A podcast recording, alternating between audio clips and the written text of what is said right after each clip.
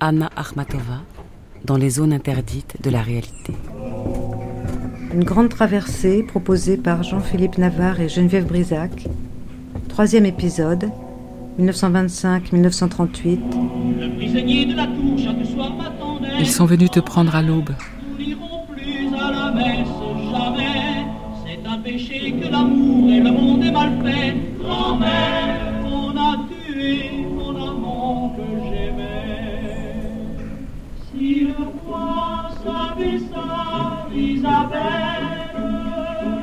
C'est la poète elle-même, Anna Akhmatova, qui, du haut de sa tour, contemple le terrible XXe siècle, le véritable XXe siècle.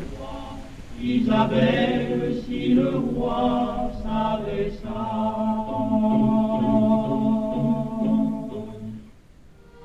Nous avons accompagné hier la jeune Anna Akhmatova dans l'élan de ses premiers recueils de poèmes qui connurent un grand succès populaire puis vint ce qu'elle appelait la naissance sanglante du XXe siècle, la Première Guerre mondiale.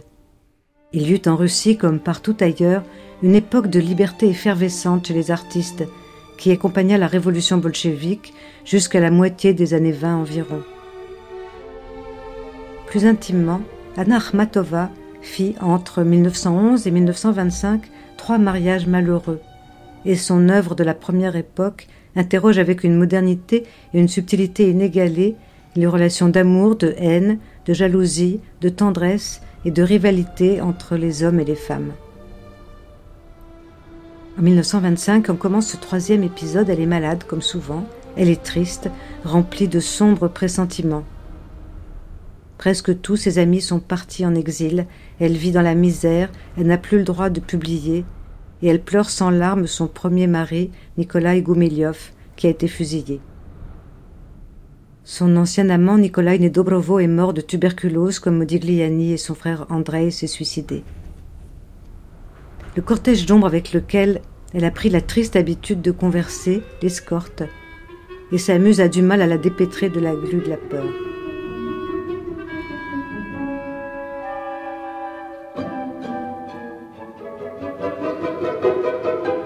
Alexandre Soumpf, je vais commencer par vous poser une question sur 1925. Comment s'est installé ce qu'on a appelé par la suite le stalinisme? Alors tout a commencé euh, un petit peu avant, en 1922, quand euh, Lénine a fait une série d'attaques cérébrales dues à la fois à une longue vie d'exil, de grosses tensions nerveuses, et puis euh, la tentative d'assassinat dont il a été l'objet fin août 1918. Lénine est donc euh, incapacité, c'est une sorte d'invalide de la révolution, et prend alors le pouvoir celui à qui il avait confié depuis longtemps les clés de la maison, en qui il avait toute confiance, parce que ce n'était pas un intellectuel brillant, ce n'était pas un opposant de l'exil, ce n'était pas Trotsky. Et donc cet homme, c'est euh, Joseph Staline. Joseph Staline est le secrétaire général du Parti communiste de l'Union soviétique, un poste qui à l'époque ne veut rien dire sinon qu'il organise les communistes, et justement il a la clé de l'appareil. Cette clé de l'appareil au moment où le régime se bureaucratise à tout va et ont totalement dédaigné les futurs opposants de Staline, qui sont Lev Kamenev, Grigory Zinoviev, et puis enfin le meilleur ennemi de l'ennemi jusqu'en 1917, Léon Trotsky, et c'est donc en jouant de l'appareil contre ces grands intellectuels, contre ces grands débatteurs, que Staline réussit à imposer son pouvoir très progressivement, D'abord mm. en s'occupant exclusivement de la santé de Lénine, ensuite en s'alliant avec Kamenev et Zinoviev contre Trotsky et en inventant la notion de léninisme et en l'opposant au trotskisme au moment où Lénine meurt euh, le 21 janvier 1924, et enfin en écartant Kamenev, Zinoviev et aussi l'héritier putatif de Lénine, qui était Nikolai Boukharine. Il instaure définitivement son pouvoir, sa mainmise sur l'URSS entière, à l'occasion euh, du jubilé des 10 ans de la révolution russe en novembre 1927. Il a joué du mépris qu'avaient mm. ces quatre personnages euh, pour Staline et du fait que lui, contrairement à eux, n'était pas un révolutionnaire auréolé de ses années d'exil. Et il a joué le terrain, il a joué la base contre le sommet et il a réussi. Elle s'est installée sur la Fontanka, dans une dépendance du palais Sheremetyev, avec son nouvel amant, son nouveau mari, Nikolai Pounine, et l'ex-femme de celui-ci, une femme médecin nommée Anna Arens. Elle s'occupe de leur bébé, une petite fille nommée Irina. Ainsi règle-t-on les problèmes de logement. Qui est Nikolai Pounine? C'est un remarquable critique d'art, un spécialiste du futurisme, un homme doux, entêté, parfois brutal, un voyageur aussi. Ce fut, rappelons-le, le meilleur ami de Goumilyov. Leurs relations sont orageuses. Armatova veut sans cesse le quitter. Il la menace de se suicider. Il ne peut quitter sa femme. Elle vit donc aux côtés d'un homme à qui elle ne peut absolument pas se confier. J'étais caché mon cœur comme si je l'avais jeté dans la Neva. Docile, elle rognée, je vis dans ta maison. Mais la nuit, j'entends qu'on gratte. Que se passe-t-il dans ces ténèbres? Les tilleuls des Cheremetiev. Des lutins s'interpellent. Prudemment s'avance comme un murmure d'eau, s'approche de l'oreille le chuchotement sombre du malheur. Et il marmonne comme s'il devait passer ici toute la nuit. Tu voulais un refuge douillet? Sais-tu où est ton refuge? En 1928, son fils Lief les rejoint. Il a 16 ans, il termine ses études secondaires. C'est un jeune homme très vif et brillant, plein d'énergie, aux grands yeux sombres, qui est passionné d'archéologie. Il a été élevé par ses grands-parents paternels dans la méfiance à l'égard de sa mère, pourtant il est tout prêt à l'aimer et à l'aider. Mais la cohabitation est difficile, il dort dans un coin, sur une malle, dans le couloir, et parfois pire. Il n'y a guère de place pour lui à la Fontanka, dans cet appartement.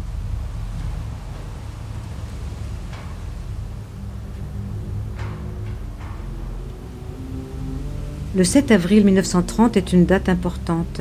C'est le jour où est créée la Direction générale des camps de redressement par le travail, ou Goulag, un acronyme devenu très vite le mot le plus terrifiant de la langue russe une autre époque a commencé, où quasiment tout un peuple est comme anesthésié par la peur, une sorte d'engourdissement psychique qui va bientôt s'apparenter à une hypnose collective. 14 avril 1930. Mayakovsky se suicide. Malevitch est emprisonné et torturé en tant qu'espion allemand. Il tente en vain de s'exiler. Dorénavant, il ne peindra plus que des tableaux figuratifs. En octobre, Vladimir Chileïko meurt à son tour de la tuberculose. Ce sont des années où Anna Akhmatova se tourne vers Dante, vers Pushkin, vers Lermontov. Elle étudie leurs poèmes et les persécutions dont ils furent l'objet. Elle se reconnaît en eux, elle épuise de la force, de quoi faire face aux coups qui s'abattent sur elle. Elle réfléchit aussi aux héroïnes de la Bible, Rachel, Michal et la femme de Lot. Ces poèmes racontent leur destin tel qu'elles les vécurent. À nouveau, elles s'identifient sans peine à leur peine. Il y a aussi Didon, Cassandre, Cléopâtre.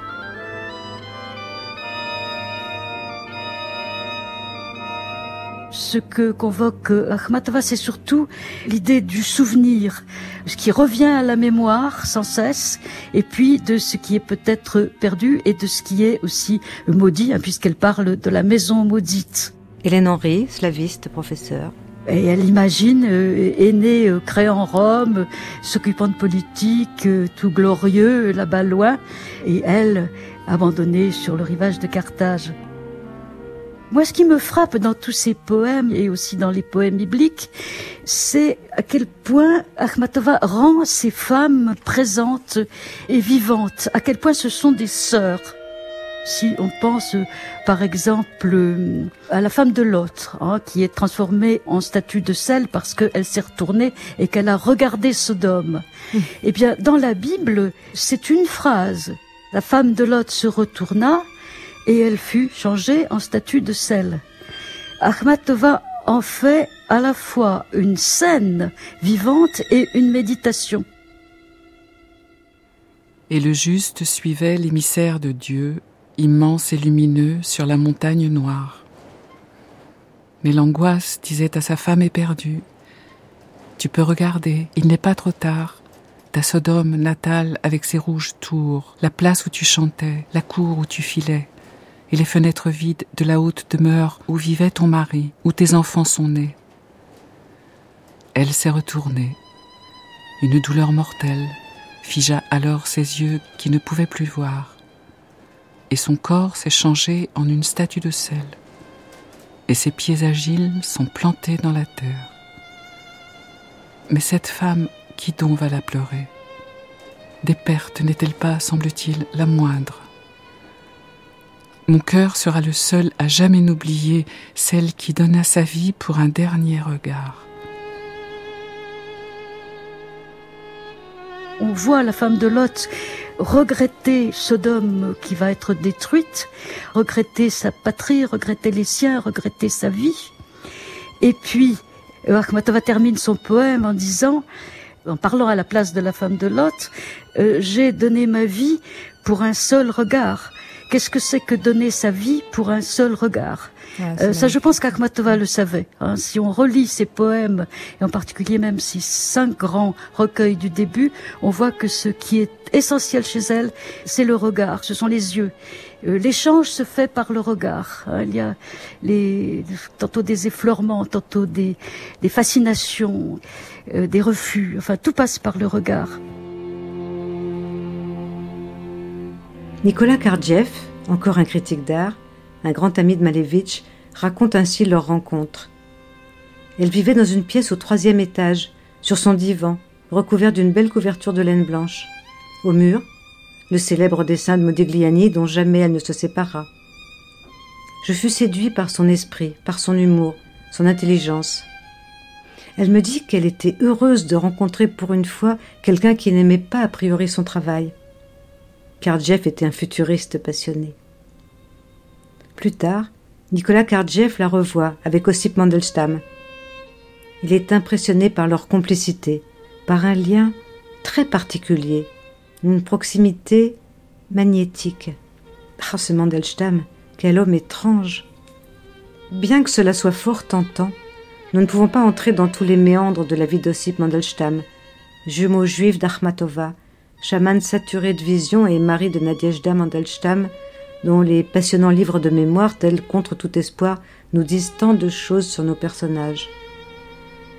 À part moi, deux êtres comprenaient aussi. Écrit Nadejda dans son Surana Akhmatova. L'une s'est pendue après avoir éprouvé toute l'horreur de cette vie, et l'autre, c'est d'elle dont je parle.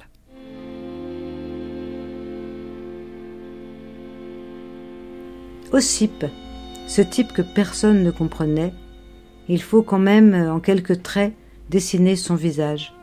Il naît le 3 janvier 1891, soit deux ans après Anna. Son père vient de Courlande et sa mère de Vilnius. En 96, la famille s'installe à Saint-Pétersbourg. Il a donc 14 ans, lors du dimanche sanglant de 1905, sur quoi il va écrire le magnifique mystère sanglant. Seul l'énorme et jaune hôpital Obuchov, avec ses jardinets, ses patios et ses chambres mortuaires, n'a pas perdu la tête. Comme une tante âgée surgit dans la famille au moment des décès ou des naissances, cette vieille et jaune sage-femme a accueilli des milliers de personnes massacrées au hasard, criblées de balles comme du gibier, avec dans le corps une plaie imperceptible et une charge de plomb. Personne en cette jaune journée d'hiver ne soupçonnait qu'elle venait de mettre au monde un enfant, la Russie rouge, et que chaque meurtre était une naissance. Même ce rusé petit moujik dans sa lointaine Sibérie ne savait pas encore qui il devait sauver. Il ne s'était pas encore équipé pour son lointain voyage. Lugubre était Pétersbourg, l'infortuné. Les brasiers fumaient dans les rues. Les patrouilles attardées, inutiles, étaient transit froids dans les recoins. Mais cette ville était impensable sans son âme. Celle-ci, délivrée, neuve, telle une tendre psyché abandonnée, errait déjà au milieu des neiges.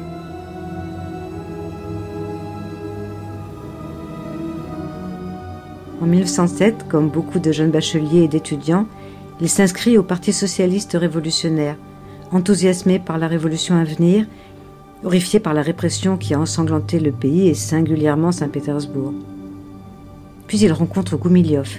Il part étudier à la Sorbonne Il lit Baudelaire et Verlaine.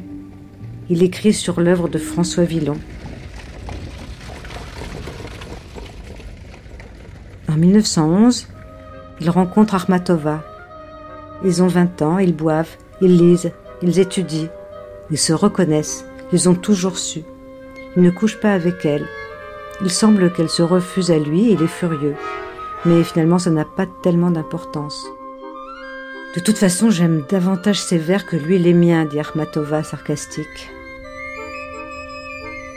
En 1916, Ossip tombe amoureux de Marina Zvetaeva, ou bien c'est elle, plutôt elle.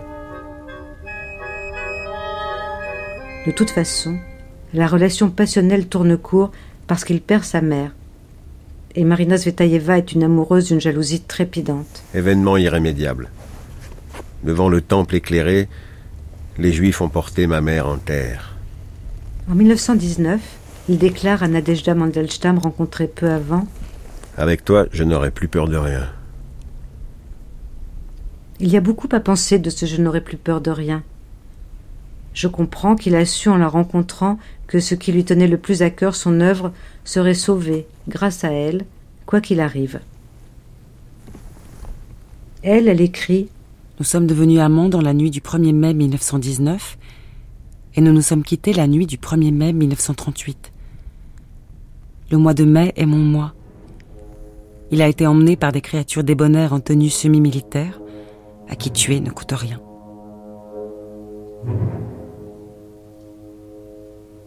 Il l'épouse en 1922, devient ami avec Boris Pasternak, qui a publié Ma sœur la vie un an auparavant, rencontre Mikhail Bulgakov, est admis à l'Union des écrivains, tombe amoureux, écrit énormément, tandis que Nadejda se débat avec des attaques de tuberculose. C'est le côté ultra pressé de Mandelstam qu'on ne peut que ressentir en lisant ses poèmes hachés, le souffle court. Une hâte, un tempo qui contraste avec son amour si touchant pour la vie lente des Arméniens, pour la contemplation, pour le bruit du temps. Mais nous ne sommes pas là pour parler d'Ossip. Ce type a l'art de monopoliser l'attention. Nadejda Mandelstam raconte que son amitié à elle, avec Anna Akhmatova, a commencé au printemps 25, à Tsarkoye-Silo, où elle s'était réfugiée parce que ce printemps-là, Ossip était tombé amoureux de Olga Vaxel, qui était belle comme un soleil.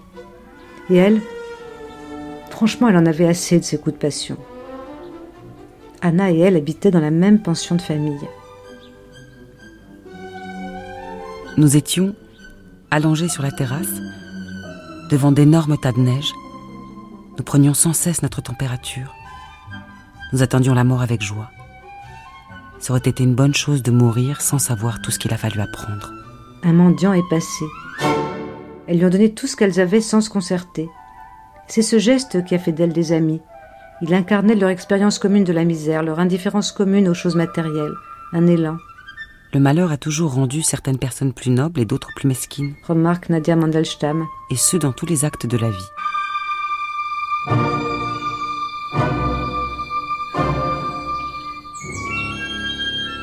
Le karma de Akhmatova, au fond, c'est le renoncement.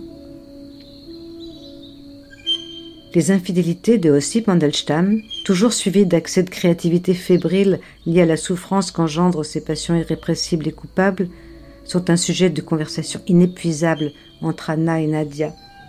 Elles sont allongées sur leur chaise longue. L'aînée, elles ont 10 ans de différence, Anna a 35 ans et Nadia 25, a déjà une longue expérience poétique des liens entre la muse et l'amour. Elle n'a, dit-elle, jamais misé sur le bonheur ordinaire. Ils sont tous très bien tant qu'ils sont prétendants. Ensuite, ah, ensuite. Et nous pensons à Modigliani, à Boris Anrep et à tous les autres. Cette année-là, en 1925, Nikolai Pounine est le prétendant en titre.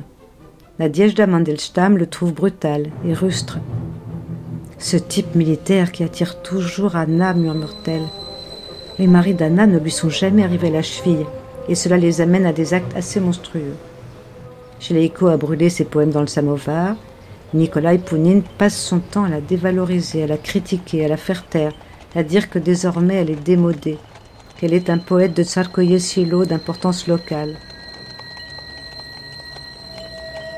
Mais surtout, il a réussi à la convaincre de venir habiter sur la Fontanka, où elle est vraiment malheureuse. Les Mandelstam, eux, partent en Crimée. Ce n'est qu'en 1933 qu'ils parviennent à revenir à Moscou, chez Victor et Nina Ardov.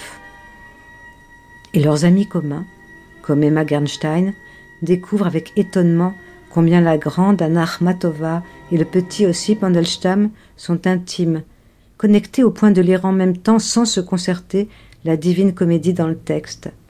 Et puis soudain, c'est comme un coup de tonnerre. Au cours d'une promenade dans les rues de Moscou en février 34, Ossip déclare à Anna qu'il se sent prêt pour la mort. Prémonition? Certes, il y a eu ce poème. Nous vivons, insensibles au pays qui nous porte. À dix pas, nos voix ne sont plus assez fortes. Mais il suffit d'un semi-entretien pour évoquer le montagnard du Kremlin. Ses doigts épais sont gras comme des asticots et ses mots tombent comme des poids de cent kilos. Il rit dans sa moustache énorme de cafard et ses bottes luisent, accrochant le regard. Un ramassis de chefs au cou mince l'entoure, sous-hommes empressés dont il joue nuit et jour. L'un siffle, l'autre miaule et un troisième geint. Lui seul tient le crachoir et montre le chemin. Il forge, oukase sur oukase, en vrai forgeron, atteignant telle haleine, tel à l'œil, tel au front, et chaque exécution est un régal, dont se pourlèche l'ossette au large poitrail. Mais bon, est-ce davantage qu'un prétexte? Bref, le 13 mai 34, il est arrêté. L'ordre d'arrestation est signé par le chef du NKVD, l'ancienne Tchéka, Henrik Yagoda, en personne. La fouille de l'appartement dure toute la nuit. Anna Akhmatova est là, aux côtés de Nadia. Elle est arrivée la veille de Leningrad. À 7 heures du matin, on emmène aussi Mandelstam. Anna Akhmatova court chez Boris Pasternak, qui intervient auprès de Nikolai Boukharine, bolchevique de la première heure, amoureux des poètes, protecteur de Mandelstam et puissant directeur des Izvestia. Car chaque poète eut, à cette époque, une sorte de protecteur correspondant, courroie de transmission. C'était Gorky pour Babel, Boukharine pour Mandelstam et le terrible Yezhov pour Boris Pilniak. Nadezhda Mandelstam raconte de manière incroyable les rencontres entre Mandelstam et Boukharine. Boukharine, c'était un drôle de type, coléreux, imprévisible, courageux, et sans doute résigné à ne jamais regarder en face la machine diabolique à laquelle il contribuait. Akhmatova, elle, se rend au Kremlin et supplie Enokidze, un vieux Georgien membre du comité central, d'avoir pitié du poète et d'adoucir la sentence contre lui.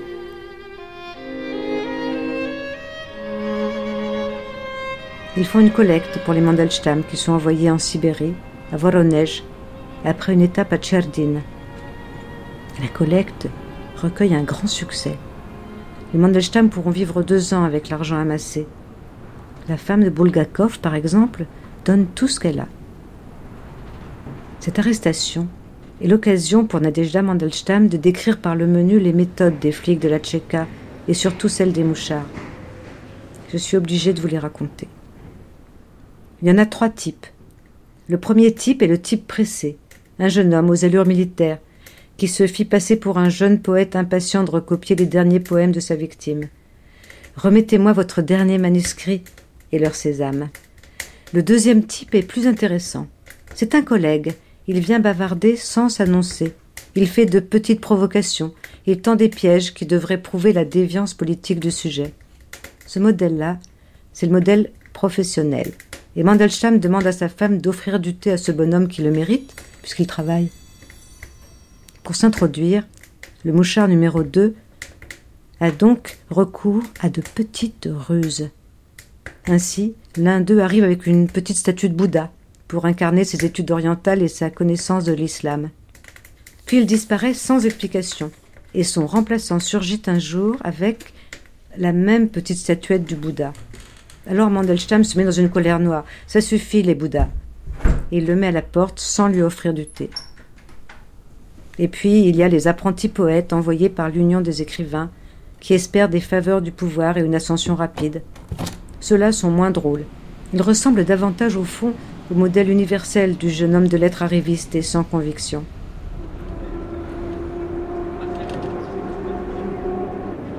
C'est le début d'une nouvelle période terrible dans l'histoire soviétique, dans l'histoire de, ces années 30, une période qui commence euh, traditionnellement par la recherche de boucs émissaires, la recherche d'ennemis intérieurs, la recherche d'espions masqués, c'est une grande rhétorique de l'époque en Union soviétique, et qui aboutit assez logiquement finalement, qu'on peut le dire rétrospectivement, au grand procès de Moscou et à la grande terreur.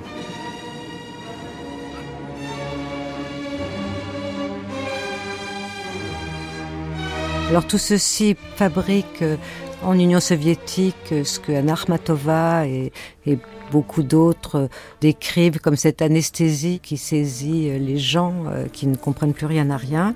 Et en 37-38, donc, c'est la grande terreur qui ne s'abat plus seulement sur les dirigeants, mais sur n'importe qui, n'importe quand, n'importe comment, par dizaines de milliers en fait. Oui, et même par centaines de milliers. On estime qu'il y a eu à peu près 800 000 exécutions arbitraires et euh, quasiment, euh, on va dire, immédiate, euh, à partir du moment où on a confié des pouvoirs de justice extraordinaires à ce qui ne s'appelle plus la Tchéka, ce qui ne s'appelle plus la GPU, mais qui s'appelle dorénavant le NKVD, c'est le nom de la, la police politique. Et il y a un système de listes qui sont présentés au plus haut niveau et qui sont amendés, notamment de la main de, Staline lui-même, qui demande toujours plus d'exécution pour faire régner toujours plus de terreur, pour montrer à la fois l'étendue du pouvoir de sanction et son caractère arbitraire.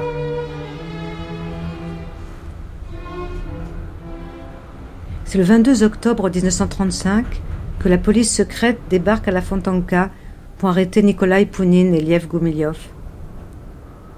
Dans un poème qui va devenir le premier poème du Requiem, Anna Akhmatova exprime son désespoir et son amour encore si fort pour Nikolai Pounine. Ils sont venus te prendre à l'aube. Je t'ai suivi comme on suit les cercueils. Dans l'ombre, des enfants pleuraient. Sous l'icône, un cierge avait coulé.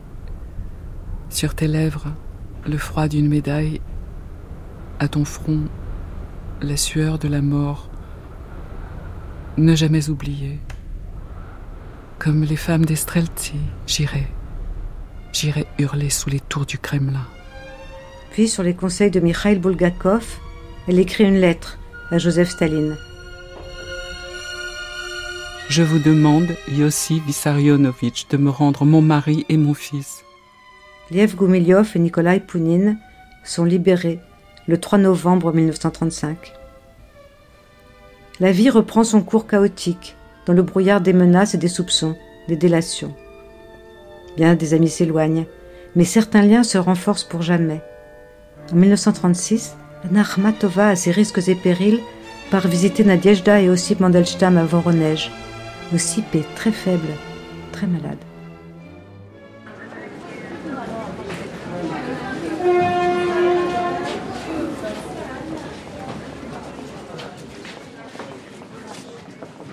En 1937, la Diejda et aussi Pandelstam rentrent à Moscou.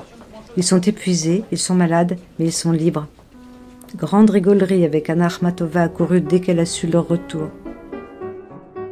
Ils partagent une omelette, ils parlent de Dante, le temps s'arrête. Ils sont à nouveau en 1911 au chien errant. Rien n'existe, hormis les fous rires idiots et la poésie. Mais ça ne dure guère en octobre de la même année, tandis que Boris Pilniak est arrêté, aussi Pandelstam, au mépris de toute prudence, rend visite à Anna, à Leningrad. Or, les coups pleuvent de tous les côtés, et le 10 mars 1938, le jeune Liev Gumilyov est à nouveau arrêté. Il a à peine 26 ans. Il a passé 17 semaines dans la forteresse Pierre et Paul, puis il est condamné à 10 ans de travaux forcés sur le canal de la mer Blanche. Au cours des années terribles du règne de Yezhov, j'ai passé 17 mois à faire la queue devant les prisons de Leningrad. Une fois, quelqu'un m'a pour ainsi dire reconnu. Ce jour-là, Une femme qui attendait derrière moi, une femme aux lèvres bleuies qui n'avait bien sûr jamais entendu mon nom, a soudain émergé de cette torpeur dont nous étions tous la proie et m'a demandé à l'oreille Là-bas, tout le monde parlait à voix basse. Et ça, vous pouvez le décrire? Je lui ai répondu Je peux. Alors, un semblant de sourire a effleuré ce qui avait été autrefois son visage.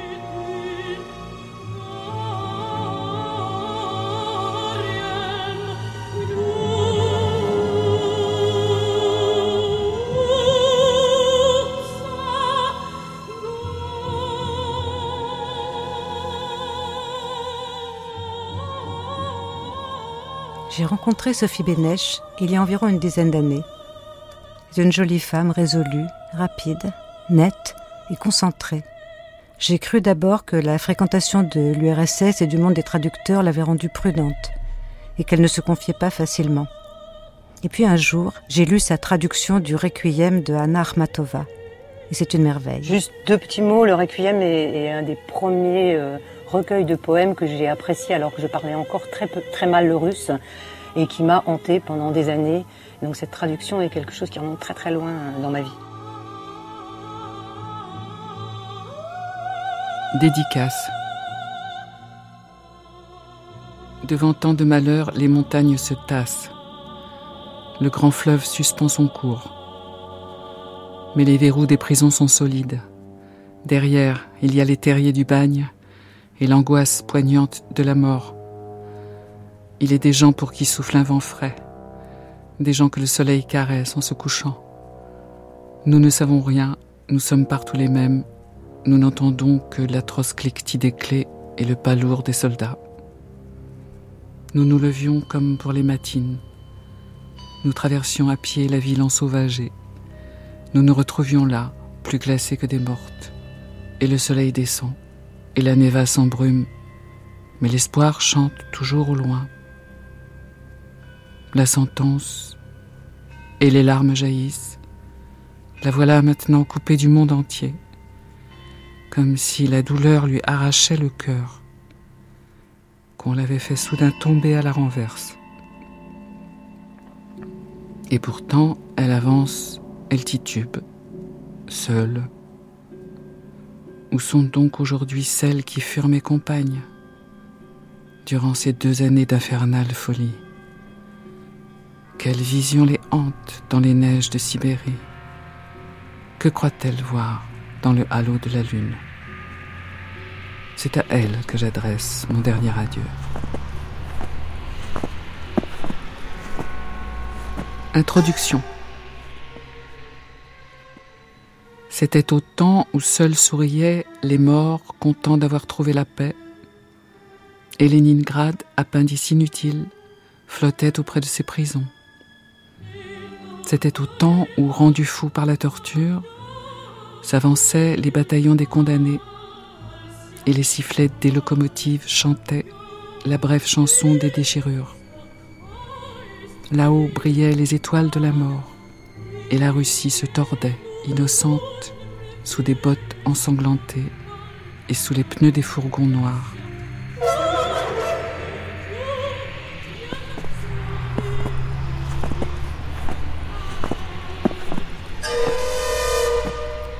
L'histoire du Requiem est quand même très particulière. C'est un livre euh, qui sort de l'ordinaire, une des seules œuvres à avoir été écrite pendant la terreur.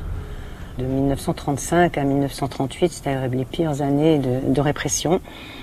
Ensuite, parce que il a été composé dans des circonstances très particulières. Euh, je pense qu'on a déjà parlé des conditions dans lesquelles vivait Akhmatova à la fin des années 30, c'est-à-dire euh, dans un appartement communautaire, dans des conditions matérielles très difficiles. Elle avait vu beaucoup d'arrestations euh, parmi tous ses amis. Son mari Nicolas Pounine et son fils avaient déjà été arrêtés en 35 puis libérés. En 37, son ami Pignac avait été arrêté, exécuté. En 38, son ami Mandelstam a été arrêté, envoyé dans un camp. Et en 38 aussi, son fils Liova a donc été arrêté et condamné à 5 ans. Non, ce n'est pas moi qui souffre, c'est quelqu'un d'autre. Moi, je n'aurais pas pu. Ce qui est arrivé, qu'on le recouvre de noir suaire, que l'on emporte les lumières. La nuit.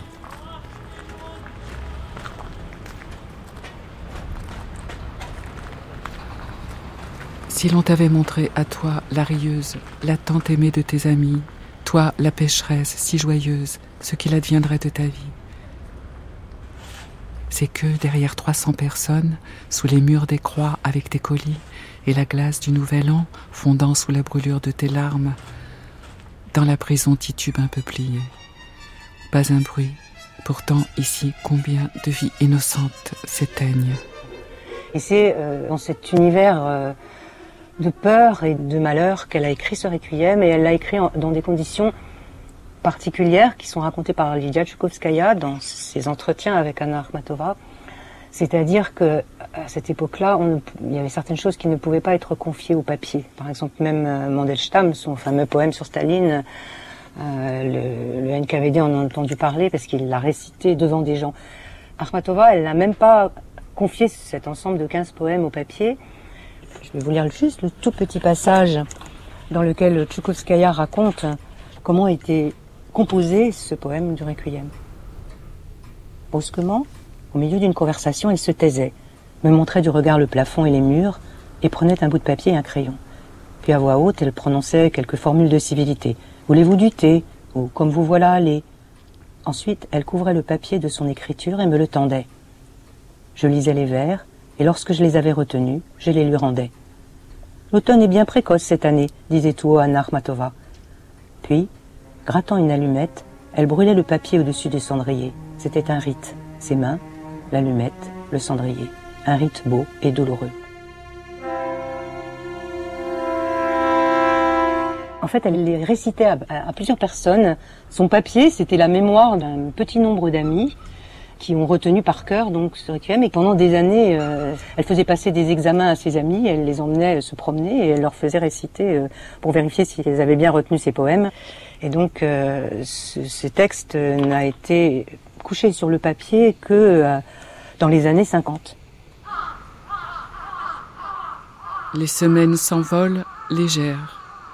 Que s'est-il passé Mystère? Comme elle te fixait, mon fils, ces nuits blanches dans ta prison, de nouveau elle te dévore de leur œil de vautour, parlant de ta haute croix, parlant de la mort.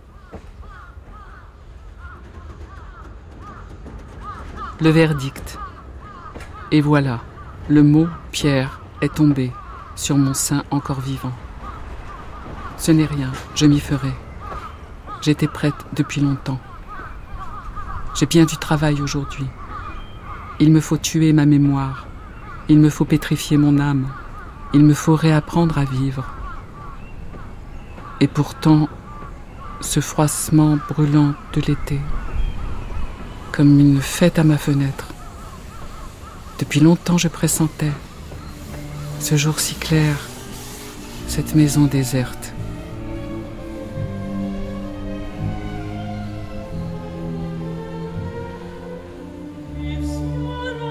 À la mort. Puisque tu dois venir, pourquoi pas maintenant? Je t'attends, et c'est dur. J'ai éteint la lumière et j'ai ouvert la porte pour toi, si simple et si miraculeuse. Prends la forme que tu voudras, soit l'obus mortel qui s'engouffre, ou vient à pas de loup comme font les bandits, ou soit les noires vapeurs de la typhoïde, ou bien cette légende que tu as inventée et qui nous lève le cœur à tous, que je vois le haut du chapeau bleu et le concierge blême de peur. Peu m'importe à présent. Les Niceilles tourbillonnent, l'étoile polaire rayonne, et l'éclat bleu des yeux que j'aime se voile d'un ultime effroi.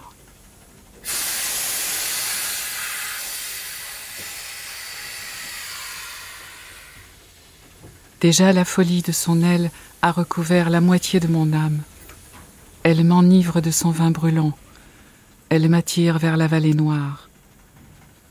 Et n'écoutant que ce délire, qui semble n'être plus le mien, j'ai compris que devant elle, il me fallait rendre les armes.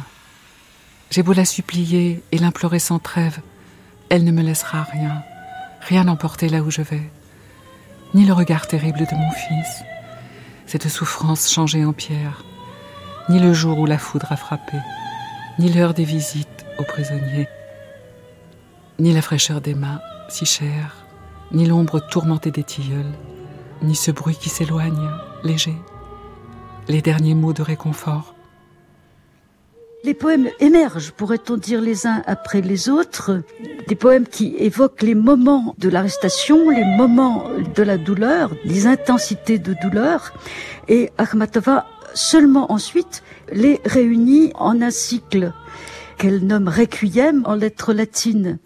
Ce sont dix poèmes qui sont dix stations c'est-à-dire que la mère et le fils sont unis dans une douleur euh, sans nom qui va culminer au moment de la dixième station, hein, c'est-à-dire la crucifixion. La crucifixion. Ne pleure pas sur moi, mère, je suis dans la tombe. Le cœur des anges glorifiait l'heure suprême, et les cieux fondaient en pluie de feu. À son père, il dit Pourquoi m'as-tu abandonné? Et à sa mère Ne pleure pas sur moi. Madeleine sanglotait, frissonnait. Le disciple chéri s'était changé en pierre. Mais sur la mer immobile et muette, personne n'osa lever les yeux. Épilogue. À présent, je sais comment se défait un visage, comment filtre la peur de dessous les paupières, comment la souffrance peut graver sur les joues des pages de hiéroglyphes précises et dures, comment un instant suffit pour que des boucles de noir et cendré deviennent argentées, le sourire qui se fane sur des lèvres soumises, la peur qui grelotte au fond d'un rire cassé. Et si je prie, ce n'est pas pour moi seul, c'est aussi pour toutes celles qui étaient avec moi. Dans le froid sans pitié, dans la chaleur torride, au pied du mur, aveugle et rouge. Ça commence, euh, le premier poème commence, c'est une femme dans la queue qui lui demande si elle pourrait décrire ce qu'elle voit, c'est-à-dire cette, vie dans, ce Leningrad rempli de femmes qui font la queue pour aller en prison, rempli de gens euh, réprimés. Elle répond oui, et le dernier poème, dans le dernier poème, elle dit euh, J'aurais voulu citer tous les noms un par un, mais on a pris la liste, il ne reste plus rien. Il est pour elle ce dé immense que j'ai tissé, formé des pauvres mots recueillis sur leurs lèvres. Pour toujours et partout, elles sont à mes côtés. Elles seront avec moi, quoi qu'il puisse arriver. Et si l'on veut fermer un jour ma bouche torturée par laquelle hurle un peuple de cent millions d'âmes, que ce soit elle alors qui évoque mon nom, quand on célébrera les offices des morts. L'office des morts, qui est le, le titre euh, Requiem, c'est un office des morts. Sa voix, euh, quand elle a dit Je suis votre voix et la chaleur de votre souffle, elle parle au nom de tous les Russes, de tous ceux qui ont vécu dans ce pays les mêmes épreuves qu'elle.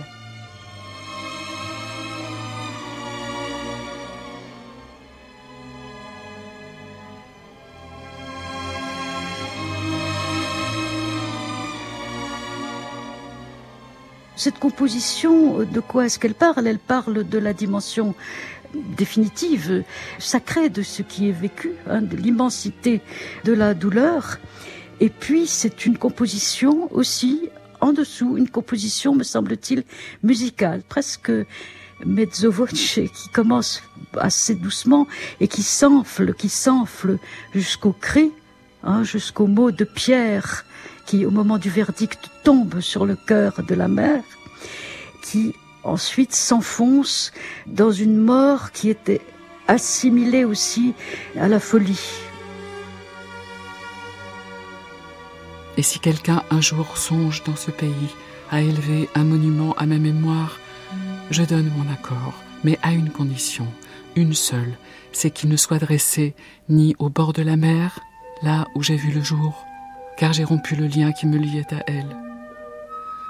Ni au jardin des tsars, près de cet arbre aimé, là où me cherche encore une ombre inconsolée, mais ici même, où j'ai attendu 300 heures, où les verrous pour moi ne se sont pas ouverts, car j'ai peur, dans la paix bienheureuse de la mort, d'oublier le grondement des fourgons noirs, d'oublier cette porte de haine qui claquait cette vieille qui hurlait comme une bête blessée.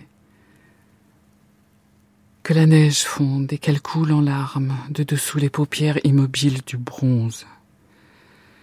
Qu'au loin recoule la colombe des prisons. Que glissent sur la Neva paisible les navires.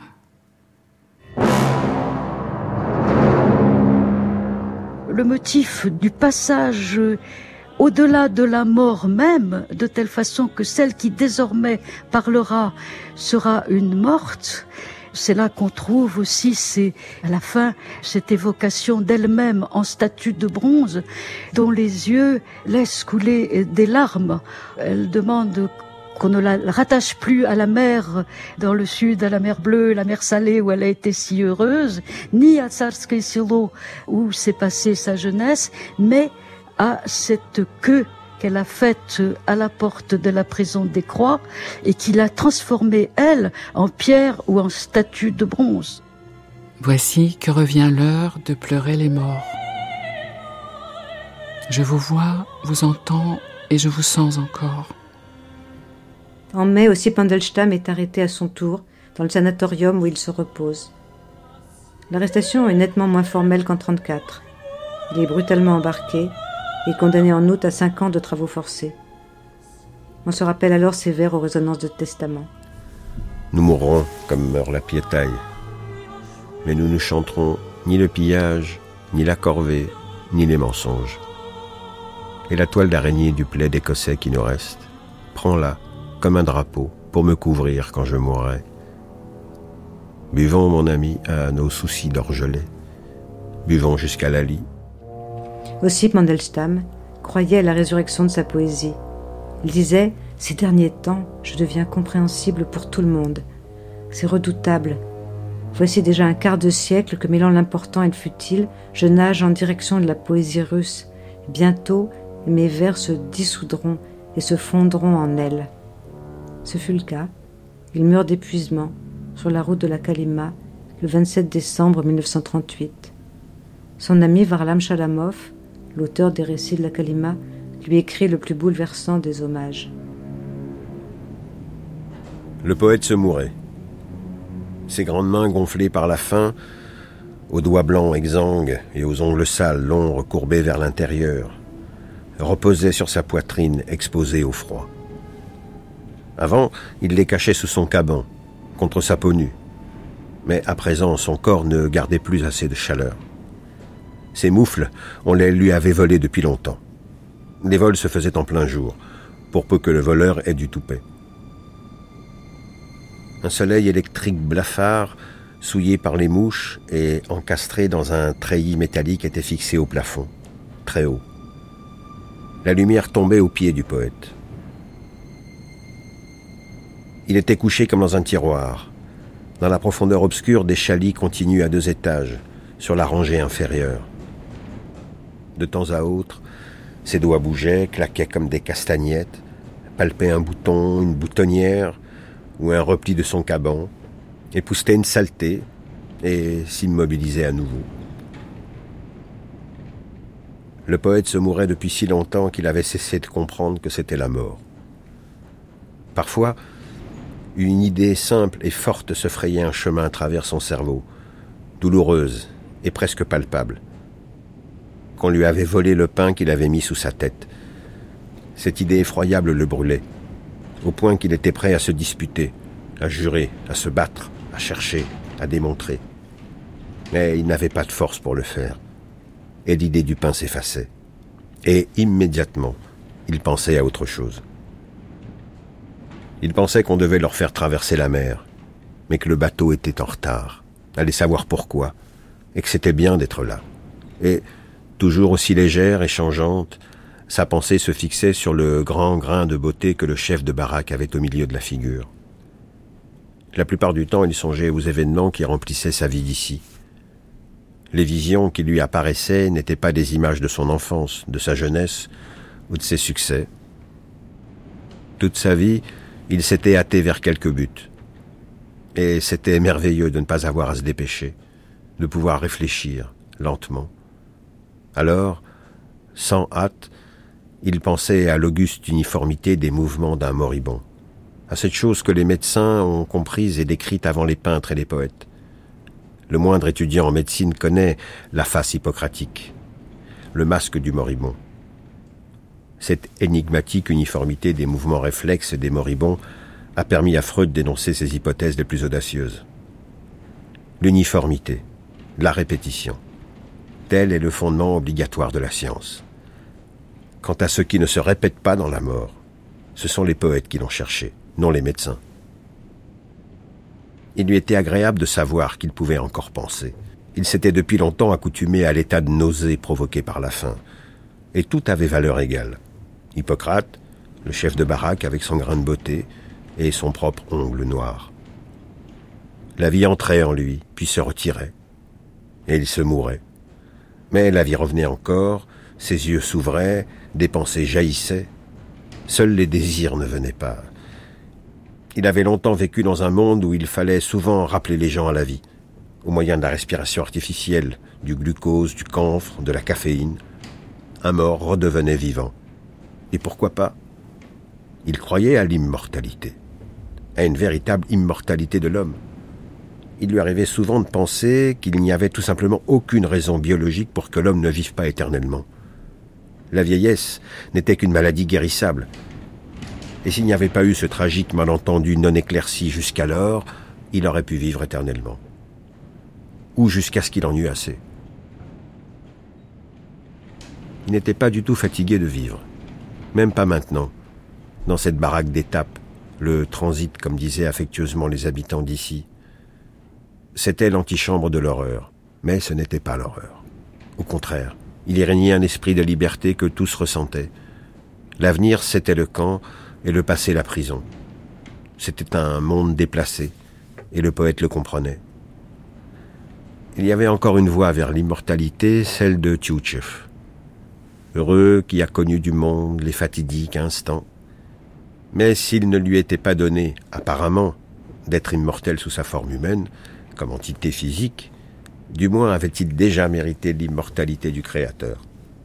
On l'appelait le premier poète russe du XXe siècle, et il pensait souvent qu'il en était réellement ainsi. Non, il croyait en l'immortalité de ses vers. Il avait aussi fait de la mauvaise prose.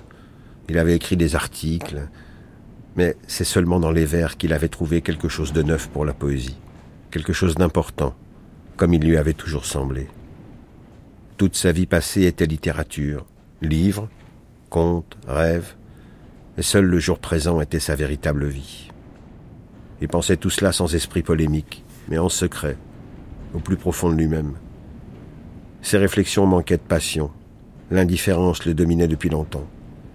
Tout cela n'était que futilité, agitation de souris en regard de la pesanteur maléfique de la vie. Il s'étonna. Comment pouvait-il penser ainsi à la poésie alors que tout était décidé et qu'il le savait fort bien, mieux que quiconque? D'ailleurs, qui se posait la question? À qui était-il nécessaire ici et de qui était-il légal? Pourquoi avait-il fallu comprendre tout cela?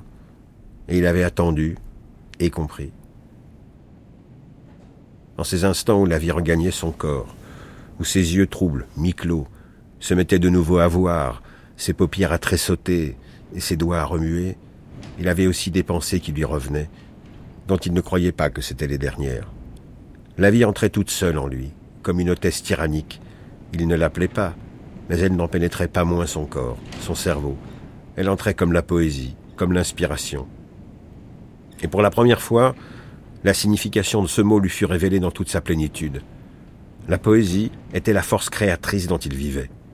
Il en était littéralement ainsi. Il ne vivait pas pour la poésie, il vivait par elle. Et maintenant, il était évident, il était clair de façon perceptible que l'inspiration, c'était la vie il lui était donné de savoir avant de mourir que la vie, c'était l'inspiration. Ouais, l'inspiration. Et il se réjouissait qu'il lui eût été donné de connaître cette ultime vérité.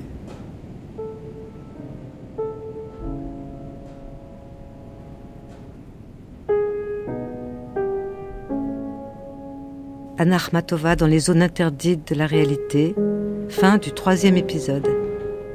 Une grande traversée écrite par Geneviève Brisac et réalisée par Jean-Philippe Navarre, avec Hélène Henry, slaviste, professeure et traductrice, Alexandre Soumpf, historien, Sophie Bénèche, traductrice et éditrice, et Anne Alvaro dans le rôle d'Anna Akhmatova, Nicolas Struve dans celui de Nicolas Goumiliov, Varlam Chalamov et aussi Pandelstam, Julie Pouillon, qui joue Lydia Tchoukovskaya, Nadezhda Mandelstam et Marina Zvetaeva. Prise de son, Manon Houssin, mixage Éric Villenfin. Merci aux documentalistes Virginie Gresset, Karine David et Georgie Daskalov. Pour le site, merci à Camille Cazot.